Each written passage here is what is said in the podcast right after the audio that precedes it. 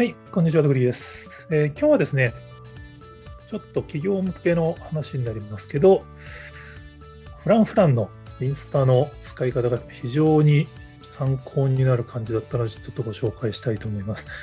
元ネタは、えー日経クロストレンドの最高益更新のフランフランインスタマーケ術。1億超の良質 UGC 生む秘訣っていう。UGC っていうのはユーザー生成コンテンツのことで、まあフランフランのそのユーザーによるインスタの投稿がまあ1億超えてるよっていう。で、フランフラン最高益更新したよっていう記事なんですけど、まあ、フランフランは皆さん分かりますよね。まあ、僕はあの、まあ、おしゃれなインテリアブランドぐらいのイメージしかなくて、お店にもろくに入ったことはないですけれども、このね、インスタ活用のやり方がすごい面白いなと思いました。あの、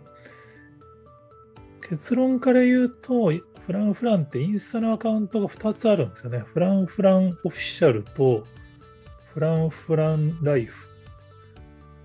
フランフランオフィシャルの方が87万フォロワー。これがまあいわゆる公式アカウントで、まどちらかというとこう、ノウハウとか商品紹介みたいなインスタ投稿を、まあ、これはもうこれですごいおしゃれですし、人気もある投稿されてるんですけど、フランフランライフっていうインスタアカウントも、これまた35万フォロワーいてですね、こっちは基本的にユーザー、お客さんの方の投稿した写真をとにかく投稿しているっていう。まあ、それぞれの投稿に、まあ、人気アイテムを使用した素敵な写真をご紹介します。フォトバイ誰々様っていう感じで、ちゃんとね、インスタのアカウントにメンションする形で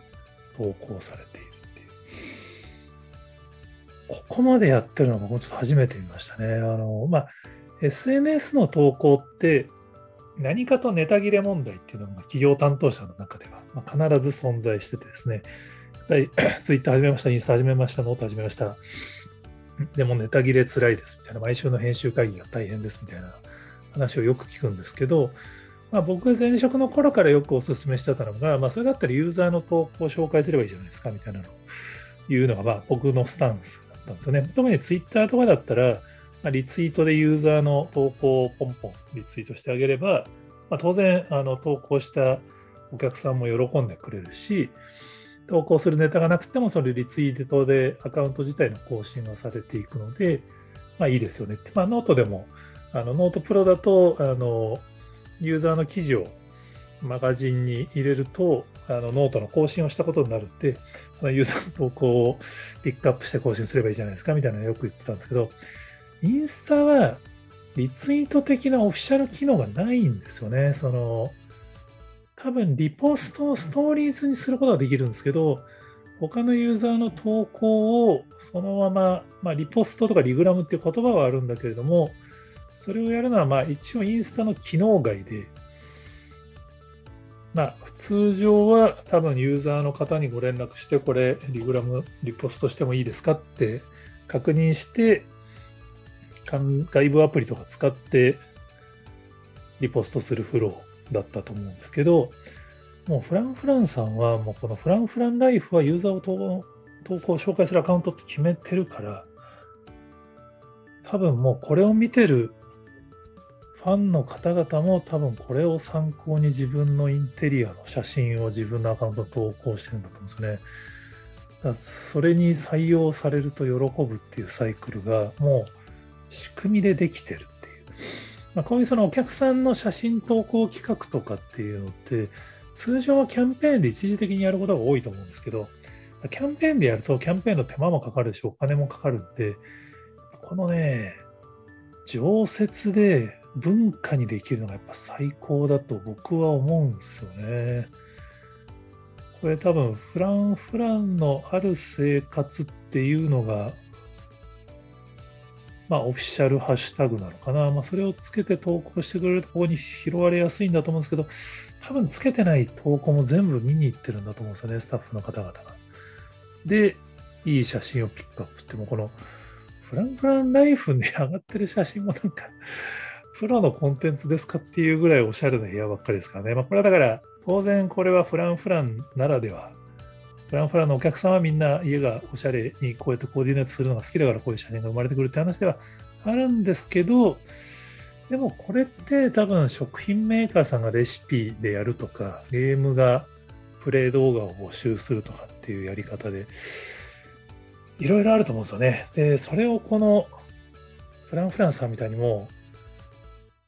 アカウント1個作っちゃっても、ユーザーの写真紹介しまくるから皆さんあげてねっていうのを、この、まあ、意外にね、そうやってやってっていう説明ページとかないんで、多分長年かけて培ってきたサイクルなんだと思うんですけど、こういう風にできたら理想だと思いますね。やっぱどうしても SNS アカウントを開設すると、担当者の人は、その自分たちのアカウントでいかにユーザーにメッセージを届けるかの方に集中しちゃうんですけど、これはもう僕のポジショントークですけど、SNS、ソーシャルメディアの登場って企業にとって何が革命かっていうと、企業がただで SNS アカウントで発信できることじゃないと思うんですよね。それはそれで、従来に比べるとこうやって低コストで発信できる手段が増えたっていうのは企業にとってはいいことだと思うんですけど、何が最大の革命かっていうと、ユーザーがみんなメディア化しちゃったことなんですよね。みんなその、フォロワーはそんなに多くないかもしれないけど、こうやって発信できるようになっちゃったっていう。当然こうやって公式アカウントで頑張って投稿するのも大事なんですけど、でも、お客さんが商品買ったら写真を投稿するとか、商品買ったらレビューを投稿するっていうのは、こうやって文化にできると、フランフランのように、ユーザー生成コンテンツが1億1500万件っていうね、まあ、当然あの何年間かで生成されたものだと思うんですけど、